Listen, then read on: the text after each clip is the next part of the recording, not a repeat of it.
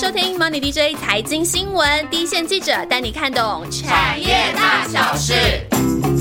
Hello，大家好，我是心杰。上集呢，小鹿就已经把先进封装这整个产业趋势啊，相关社会的族群都已经介绍很详细，然后也预告过，我们这一集呢就是要针对设备族群来做深入的介绍，所以我们就还是先把主线记者请出来。Hello，小鹿。嗨，大家好，又是我哟。那我们其实大家都知道，就是台积自己也说，这 CoWoS 的产能是紧到不行哦，然后积极的要扩充产能。可其实，在扩充产能的过程当中呢，是有遇到一些瓶颈的哦。那到底？这个瓶颈会带动哪些厂商受惠，甚至这个产能要倍增，会有哪些厂商受惠？我们接下来小鹿都会一一帮我们解析。但是我们可以其实先讲一个结论啦，就是呃，基本上比较关键的几个设备供应商还是会是以美系啊外资厂商为主。那目前 CoWoS 其实在制程当中就有遇到一些产能的瓶颈。那这个产能瓶颈联动的设备厂商，其实呢也是外资厂商为主。所以，我们其实开头我们会先。介绍受影响的美股外资公司，如果对投资美股有兴趣的的听众，要好好听，我们第一趴就放在这里了。嗯，就是像刚刚讲，呃，就是瓶颈到底在哪？为什么会这样子才能开不出来呢？其实是在 interposer，就是 CoWoS 会用 CoWoS 会用到的这个系中阶层的部分，就是放在基板上，对不对？对对对，其实就大家看图会更有感。其实如果呃又讲的不清楚的话，去打个二点五 D、三 D 封装，然后那个照片就是，或者我们也会把它美美编一下，就是精致一下，让大家看个图会更有概念哦。那这个 interposer 它是采用就是六。五纳米制造，那这个其实就是会是在台积电的 FAPS 制作 wafer，所以说那个 interposer 是晶圆制造端的。那台湾现在就是台积电、联电可以做嘛？那这一波热潮其实 AI 的这个热潮嘛，这个先进封装带动的，联电它也有获得一些试单。不过我听说啦，就是有有有一些只要江湖 传言说，其实这也不是一门好生意啦，本身也没有很想做，对，这不是算是很好的生意。台积电不一样啦，它有它自己的目的。性，所以他当然要要要扩产要做嘛，可能对李丽来说，可能就是利润没有那么好。那所以其实这样子听起来的话，就知道说那是金源制造要负责的事情嘛，晶圆端嘛。所以知道这个 interposer 这一块不是可能会是。封测厂无法去介入，然后也是比较软弱或者是无法触碰的一块啦，所以你会看到说现在就是这些封测厂在先进封装技术的推广。那虽然名称有很多种啦，就是月光是取叫 FOCOS，然后 FOCOS Bridge 或者是细品的 FOEB、FONCM。其实这大部分就是有一点点，他们就是属于比较像是散出型封装的技术，其实是在有点避开就是 interposer 的这个是晶圆厂的问题嘛，不得取不易取得的问题。所以因为这个 interposer 就是一个晶圆厂的一套一条龙的流程的一个强项，那他们推出他们我刚刚说的这种就是散出型封装技术，就刚好可以跟 interposer 去有点分庭杠里的味道啦，然后提供 IC 设计的客户不同的选择。了解，所以其实目前 CoWoS 制成真正遇到的品，这个就是产能量能没有办法很快速开出，主要是就 interposer 就是中介层这一块，就是它要先放，就是基本上放中介层，中介层上再堆叠晶片的这个中介层，还有缺货的情形。那可以提供 interposer 制造的相关设备厂商有谁呢？是不是都是外商公司？因为这个其实至少讲到就不是台台厂的领域啦。那这会像是那个 Prior，然后它股票代号是 A N A T，然后 L 美商印材对，然后科林研发股票代号是 L R C X 这类的国际大厂。那就拿派来例，就是龙龙头厂派为例来好了。就是其实业界都是设备厂商都会说，就是对它的形容说，它就是一家百货公司。它就除了就是设备百货公司，除了曝光机以外。然后什么都买。对，就是说，就是在那个光机是爱斯摩，就是专精的部分，大家都知道嘛。那所以就是台积电有相关需求的时候，一定是会去咨询一下嘛。那现在是供货的状况怎么样？什么时候可以交期啊？所以它也是，不过就是也一样嘛，因为它是一个百货公司，它卖东西品相很多，所以它只是众多产品线中的一环。那实际上对对业绩的贡献，可能就是不会是你觉得一个跳跃式的遗嘱这样子。不过就是其实最近一次那个印彩的总裁兼执行长，他有在法说会上面说到说，其实就是在车用跟工业的市场的专用晶片设备生产设备需求依然非常的强劲，所以他有去抵消一些记忆体晶片设备。就是资本收入下滑的一些落那个颓势啦，那还有看好说，因为半导体，因为大家知道，现在战略意义就是越来越，已经不只是传统过去的那样半导体，它现在其实其实是有一个国家战略的意义，然后所以这是一个安全是。是是是，所以他会去驱动一个科技的转折，他觉得这是可以有会为公司创造出巨大的成长机会，那他长期展望非常乐观。其实他的意思就是说，因为大家各自要在这个半导体军备竞赛，所以必须要去投资。那你这个我都在积极去投资做这个军备的军备的准备，所以。它一定会用到更多的设备，所以就是虽然现在确实今年就是去年下呃第四季到现在，其实已经遇到一个半导体的一个 cycle 是往下的状况，那大家都比较辛苦啊，今年啊，可是只要说现在都还是预期说二零二四年应该会重调整了那么久嘛，二零二四年应该就会是一个蛮不错的一年。那如果只要半导体社会，呃，景气大景气重启循环那天，那你这个拥有充裕的那个产品线的硬材，一定是会是比较最直接的受惠嘛？不管是先进制程或各方面的扩充，如果小步差加快的话，它的产品线就是会会去获得客户采用。但大家也知道，现在困扰就是美国设备商商的，还是就是美中禁令啦。那他不能够去销售，就是要注意一下，就是因为他们不能去销售一丝一六纳米下产品给中国嘛。那可是要虽然是这样子，确实对他们又加上现在景气的比较降温的状况，所以这段这最近这一段时间遇到今年遇到的挑战比较大一些。不过其实他们还是觉得哦，虽然不管怎么样打，怎么样去限制中国，它其实就是需求移转转移要如何去转移的问题。就是你有需求，它总是要有其他人去递补而上嘛。啊，中国既然这个需求被压抑下来，那这一定还是有啊，那就会去转到其他的。的厂商上就是台中国可能不能扩千金之城，那就会其他人来扩啊。那其他大厂它也是没有要放慢这样子的脚步的意思嘛。所以只要机需求够强，非中厂商还是会积极扩产，然后就把这个。呃，空缺给填补起来，所以这对这个设备厂商来讲算是短期的阵痛，可是未来并没有说这么悲观。了解，所以有在做海外投资的朋友就可以特别留意小鹿提供的这些讯息哦。那我们再回到 c o a s 如果瓶颈是在 Interposer，那台厂有机会争取到的订单会是哪哪一块呢？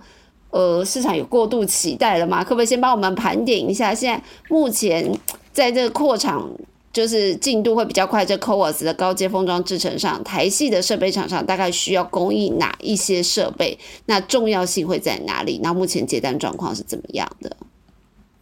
哦，就是其实啊，台湾半导体这几年就是浮上国际的台面，大家都知道我们的晶圆代工跟封测都是第一，然后 IC 设计就是好像现在是第二，可是也很想要再去挑战第一的味道嘛。对，所以可是其实啊，像设备产业一直都是比较相对弱势的一环，就是像说前面有说这个 Interposer 的设备，其实。就是能做的，因为它是晶圆晶圆制造的设备。台湾其实大部分能够去琢磨的，都会是在一些后段，然后最前段的部分，前段制成的部分，通常他们可能比较会像是说帮国际大厂做零组件的代工，就就是供应其中一个 parts。可是你要整机去打入这样前段的部分，就是难上加难啦，所以。应该说也是蛮不可能。过去可能有这样子技术人员，就是知道前前古古后汉维科，像被埃克波，还有它的疫病设备，真的是一个很难、很 很罕见的例子啦。所以现在其实设备厂商也是很积极，想要希望可以成为下一个汉维科，甚至是超越韩国当初去缔造的那个辉煌历史嘛。是。对，所以你说台湾厂商的话，他们还是往那个目标去迈进，然后你也不能说他们完全都没有机会，是因为呃，主要是因为你的台湾的晶圆厂就是越来越壮大，就是台就是台积电，然后其实二哥联电它也是越来越有它凭它自己特殊制成的能力，是获得大厂青睐嘛，在国际上面的能见度很高。所以呢，他们这些厂商也会更积极去采取，就是本土的供应链，那就是半导体生产，就是是一个很复杂的一个流程，那各式的大大小小，对，对，很难的，很简单，很什么的，周边的都是很多，所以台厂还是可以找到自己的一个战略的位置哦。那我就来举个例，像说大家讨论度现在很高的是在 CoWAS 的设备供应链。其实制成设备的部分就是有宏硕三一三一、星云三五八三两家，它供货的产品是 Webbench 自动湿式清洗机台。单晶圆旋转清洗机台就是 single 的部分，那其实就是你去想它它的作用是什么？虽然听起来有点绕口，其实它就是把就是你知道我们在做那个晶圆制造的时候，会有一些不是会有在这个半导体制成的时候，会有一些要用一些化学药剂什么的的的制成在里面。它的作用是把这些洗干净啊，它其实就是洗晶圆。然后你所谓的 w bench 就是我一次洗好多片，那 single 的话我一次洗一片。可是其实洗一片的反而就是比较贵的晶片，就一次洗一片这样子。然后有些就是像星云现在也还是有做复合机，它是把 single 跟 bench 的部分是把它结合在一起，也有对。然后现在如果以市占率来说的话，算然也是事实上是有点众说纷纭啦。就是有人说就是在英呃 SOIC 的部分，然后就有红硕去打入，然后可是星云也是有人说他其实在呃龙潭厂。应该是外界的消息，就是呃业界的消息说，龙潭厂的部分绝大比较大的大概配比是三分之二是都在星云手上，所以两家都是有点是在外面，嗯，老实说就是说自己才是真的获得比较大订单的人，那大家各自可能就是自由心在哪，我没有办法去 comment 这一块，因为大家都各各自的看的角度可能不太一样。那另外就是还有其他的设备供应商，有那个万万润嘛，六一八七，它是提供就是 A Y 点胶机，就是 CoWoS 部分。那进来其实 P C B 设备厂商，像是君豪啊、智胜啊、君华、群益啊、泰森啊，他们都很想要积极抢进这块先进封装的大饼哦。然后他们供货的产品可能就会是像是一些烘烤啊，然后贴膜啊、镭射啊、钻孔啊、电浆什么这样子的设备，还有有点会像是一个泛先进封装的概念。大家其实最关心的哈。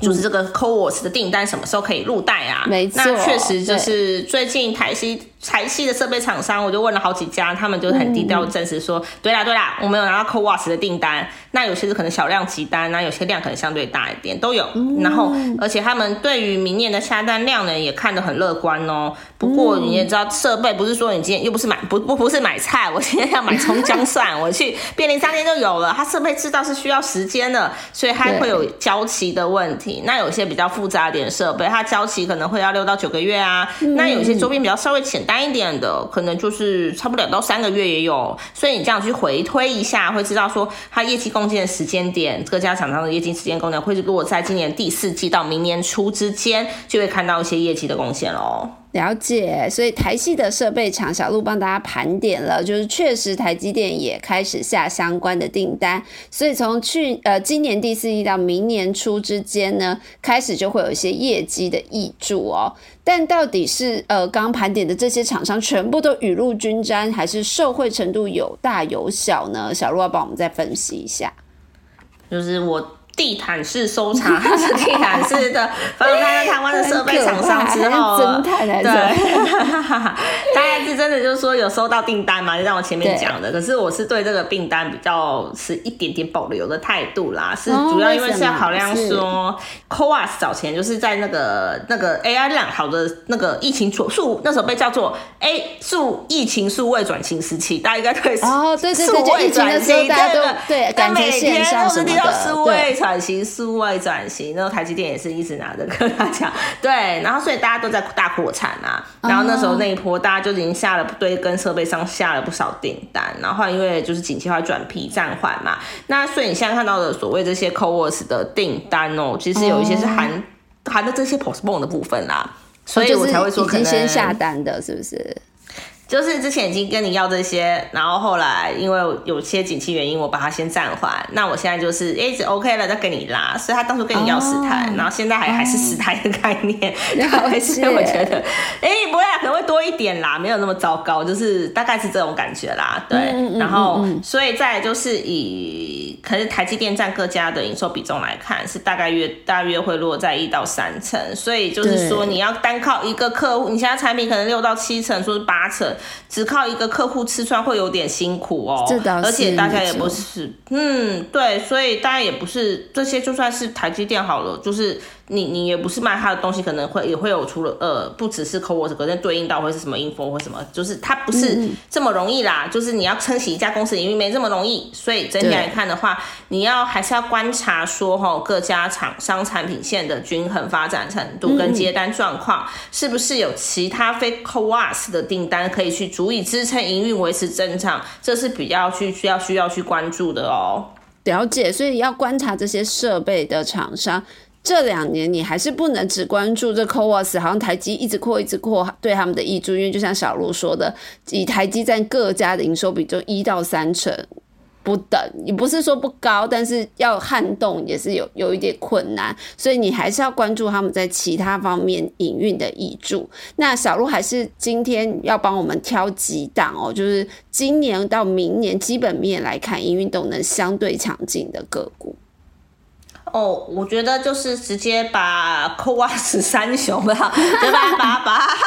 一个就是乱取一个名称，对，现在已经有科瓦斯小煎饼。三 o a s 设备小尖兵，三小尖兵，然后认识星云、红硕跟万润嘛，那就想先来讲星云，就是股号三五八三，它主要产品会有两大块，一个是制造的部分，然后它就是其中是包括包包含了湿制成设备跟再生晶圆，另外它有一块是来自于代理设备的部分，那配比大概会是四比六的比例，所以你也知道说，其实它代理设备占的部分，其实占比营收占比是比较高的哦，所以它要维持一个营运的成长，本来就就其实不是只靠 o a s 啦，它在代理设备的部分抢到了搭上了这一波的去美化商机，因为大家都知道说中国因为贸易战的关系哈，对采购非美设备态度非常积极，然后也一直在买设备，甚至也让星云的营运更有底气哦，所以它今年的营收跟获利目标都是希望会继续创高啊，就比去年更好，然后明年也要比今年更好。所以加上说，为什么会觉得明年会更好呢？就是明年 c o w a s 的订单会从 Q one 左右开始入账，那你的各其他的产品线又迎来了一个新的半导体景气 cycle，那它有甚至有更多的产品已经有在去再打入先进封装里，因为不只是湿制成这一块哦，所以就是也获得一些海内外客户的认可。所以目前整体来看的话，明年的展望也是非常非常乐观哦。所以明年营收有机会可以挑战双位数成长。那现在市场推估是。说，如果它明年是有机会去赚到超过一个股本，那确实它最近的一个股价走势也是在反反映了明年的期待这一块。没错，一个股本也是一个里程碑啊。所以星云的观察重点就除了 c o w a s 之外，还要观察这个大陆市场成长性对他来说是很大的益处。那今年、明年的营运都会相当不错。那接下来小鹿要挑三雄的哪一家？再来就是跟星云是相爱相杀，也不是相爱相杀啊，就是他们常常会被拿在一起，就是比较过去还有一些恩怨不好说的恩怨，对，有些 大家可能打红色星云，谷歌按下去，可能就会知道他们有什么恩怨了。对，好，就是红色了。对对对对，就知道故事的这边就不好说。对，那红色的话，它的产品组合又不太一样，它跟星云还有做就是设备代理，呃，就是代理通路商部分，然后它这块在。营收比重其实就没有那么高，大概一成多。那它主要是设备的部分，就是就是红硕本体的部分，占营收比重大概五成。然后另外一个贡献，对对对，它的设备部分。然后另外一个贡献来源会是在化学品，就是它旗下有家就是化学品的供应商叫做天虹，然后比重约是占营收比重大概呃集团的营收比重大概两到三成。嗯嗯。所以你就会知道说它主要的业绩贡献来源会是在设备跟化学品这两块。那就是在另外偷偷透露一个小小秘，也不算小秘辛，或许大家也都诶对，或许知道，那就是红硕客户大家都知道有台积电嘛，另外还有一个很大的强势的客户是日月光哦，可是这一块也是星宇没有办法介入，就是星宇其实客户是没有日月光的，所以他跟红硕跟日月光关系非常的好，那。另外还有一个就是化学，我刚刚讲到那个天虹的部分哦，它就是打进了台积电，就是先进，就是先进制程的供应链嘛。因为它这个产品，它那个叫做环保型去光阻剂，听起来就好环保，所以它就主打是一个环保的需求，就是非常适合，就是现在所谓的 ESG 的这样子一个趋势。是，对，所以它从二零二一九年开始供货之后，每一年的出货都是在成长的哦，所以这个也是它一个蛮蛮重要的一个一个产品线啦。它的现在产能也是非常的满。然后它的毛利率哦，也是比自比自制设备更高哦，它是里面毛利率最好的一块，化学品其实毛利是很高的。然后它明年的时候会有一个新厂会是在陆主会要去开张，所以就是说可以看到说，因为说明年的成长动能除了 c o w a s 的这一块，还有一块是会来自于这个化学品的部分。那这个占比如果去拉升的话，那你对于它的毛利率跟获利的提升，其实是有一点想象空间的哦。了解，所以红硕今年跟明年来看也都是维持成长的嘛？红硕今年先看持平啦，明年可能会成长多一点。对，他今年是先看持平。对对对对。OK，了解。那我们接下来就要介绍三雄的最后一家万润，对不对？对我刚刚讲说 c o w a s 小尖兵，三小尖兵，对，然后一个就是万润，它股号是六一八七。那它跟前面，我说像前面那两家，他们是有一些历史渊源的恩怨啦。然后它跟前面咱们做的东西也不太一样，它大概七到八成的业绩都是来自于半导体的封测设备。那最大的客户就是台积电跟日月光。另外还有一块业务是在来自于被动元件的客户，占营收比重大概是一到两成，但这个占比其实是这几年变化是蛮大的啦，因为它会随着被动元件的景景气啊一些波动，所以会有一些消涨。那它同时还有做一小块占比没有很高，可是确实有在做的是 LED 的设备，确实有也去供货一些之前 Mini LED 很夯的时候，它确实业绩这个也是蛮不错的，只是它相对是主要产品线里面占比比较低一些的。那如果在纯以半导体封测设备来看的话，它先进封装大概占差不多是过半，哦，那蛮高的，可是。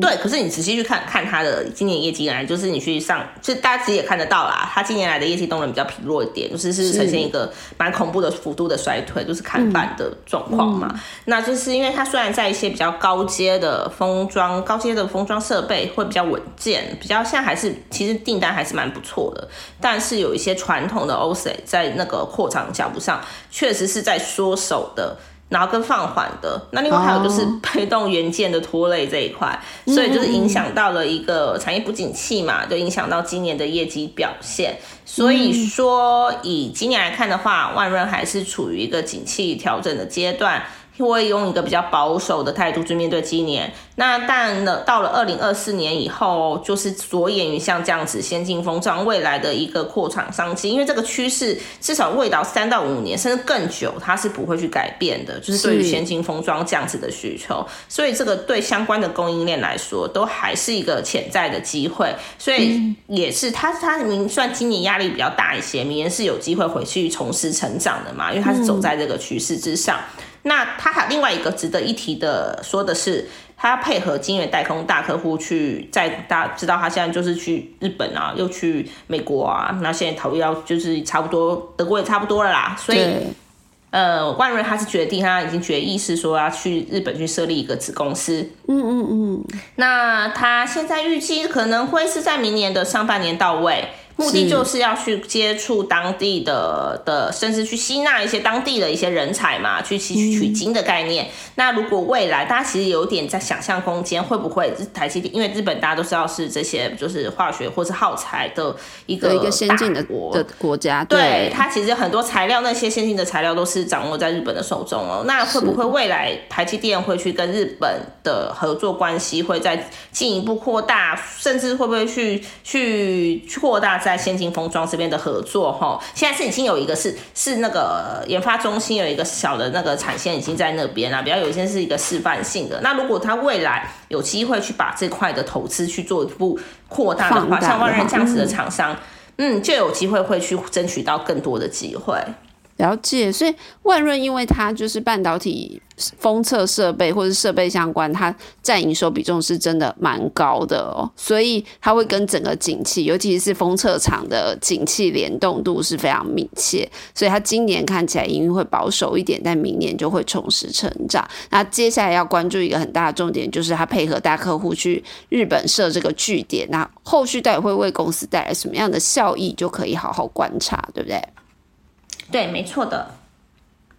那我觉得还有一个可以关注的，对我突然想到，就是 不是突然想到，就一直都知道，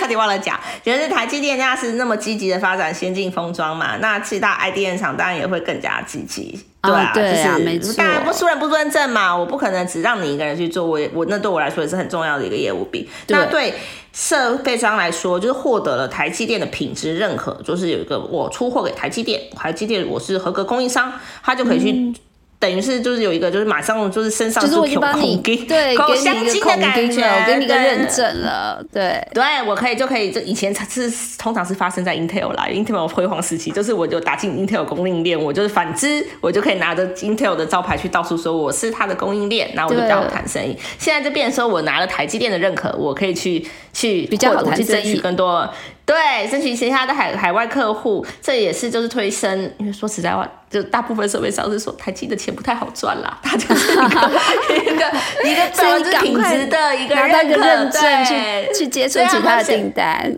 对他们其实要反而去接触更多的海外跟多元的订单，那才是推升他们业绩的比较大的一个成长的动能跟来源嘛。就比如说群益呀。群益股号股号六六六四，它的烘烤设备就打入了台积电、STE、发跟 Intel，那就是可以预期随着产品未来会去持续出货。那今它的公司的目标是说，预期今年的占半导体占营收比重是可以达到十五到二十趴的水准，有机会啦。他是想这个目标，因为半导体的利润比较好一些，然后如果它的那个占比拉高，对于公司的一个不管是产品线的均衡啊，或是获利，都是会有一定程度的帮助。所以我还是要再。继续再重新做一个小整总整那个总结，这个产业要成长，只靠台这个先进封装产业要成长，只靠台积电一家客户是不够的，而是说你一定要封测厂，因为你刚刚有有听到讲完就知道说他们除了台积之外还有其他客户，而是说要连投封测厂 IDM 我们都一起下去，我们一起一起加加油，我们去把这一块的比越做越大。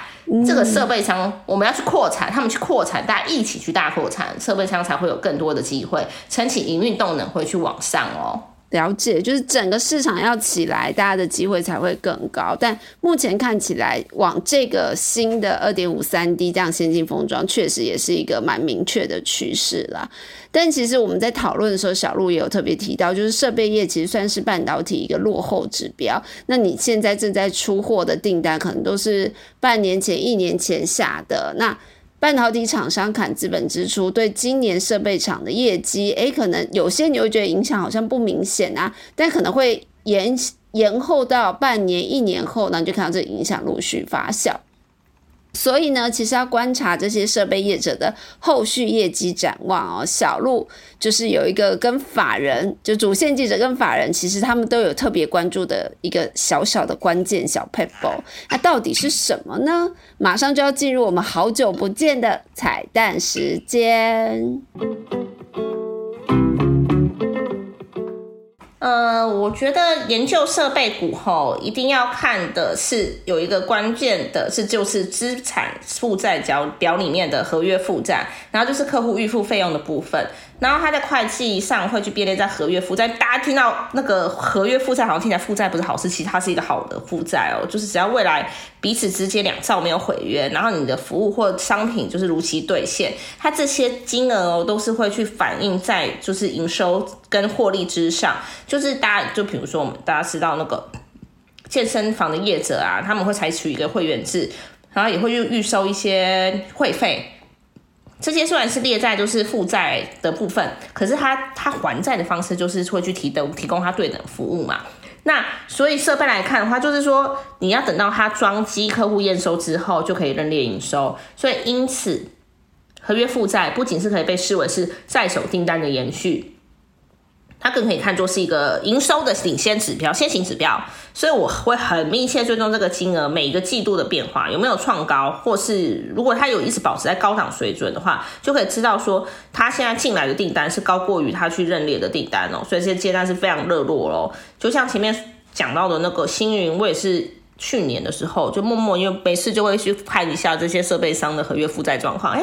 它的合约负债有不断的在垫高的趋势，然后又比去就前一年的那个同期的状况又更好，就会知道说，哎，接下来营业状况应该会不错哦。所以我在追新闻的时候就会追得更紧，打听消息会打听的更更急迫一点。对，只是要去提醒一件事情哈，就是订单认列出现定延，可能或者说是设备产业的日常。所以它有时候会是卡在那个交期因素啊，就是像之前大缺料的时候，它交期拉的超长。那有时候也会是因为客户临时喊停，就是像这这一波的资本支出下修潮，那很多的交机时程订单都被推延了，所以营收有可能会出现波动。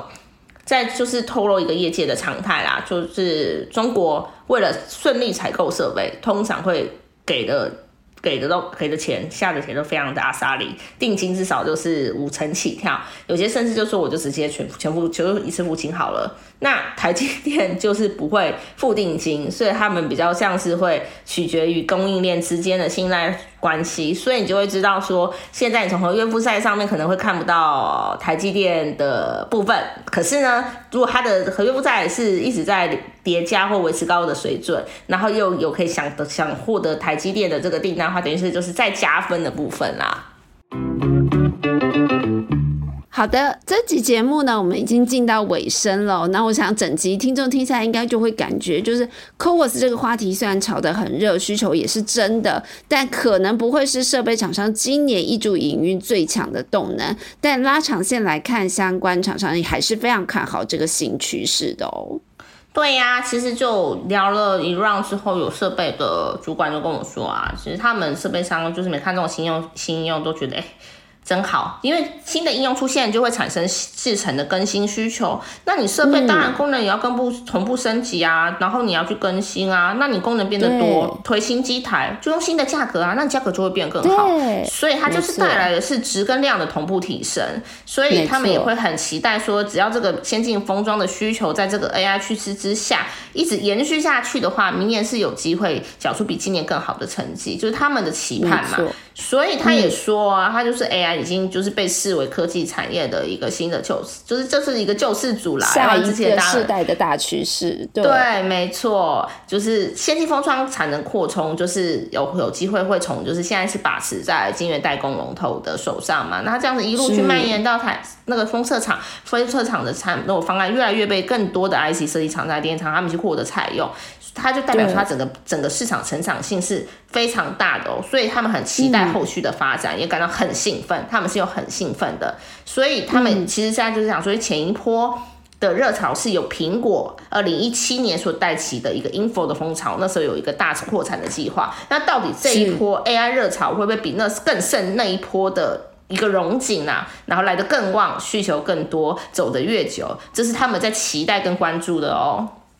所以就是你知道，小鹿刚才特别提到这些设备厂商说很兴奋，那我们就要特别谢谢小鹿哦，已经帮我们在这两集节目下了一个非常完美的一个结论。我就说你可以加入主持群，那结论很明显，太矮不能加入，我们我们有那个身高限制。那就希望这两集节目大家都会喜欢，那我们就下次见喽，拜拜，拜拜。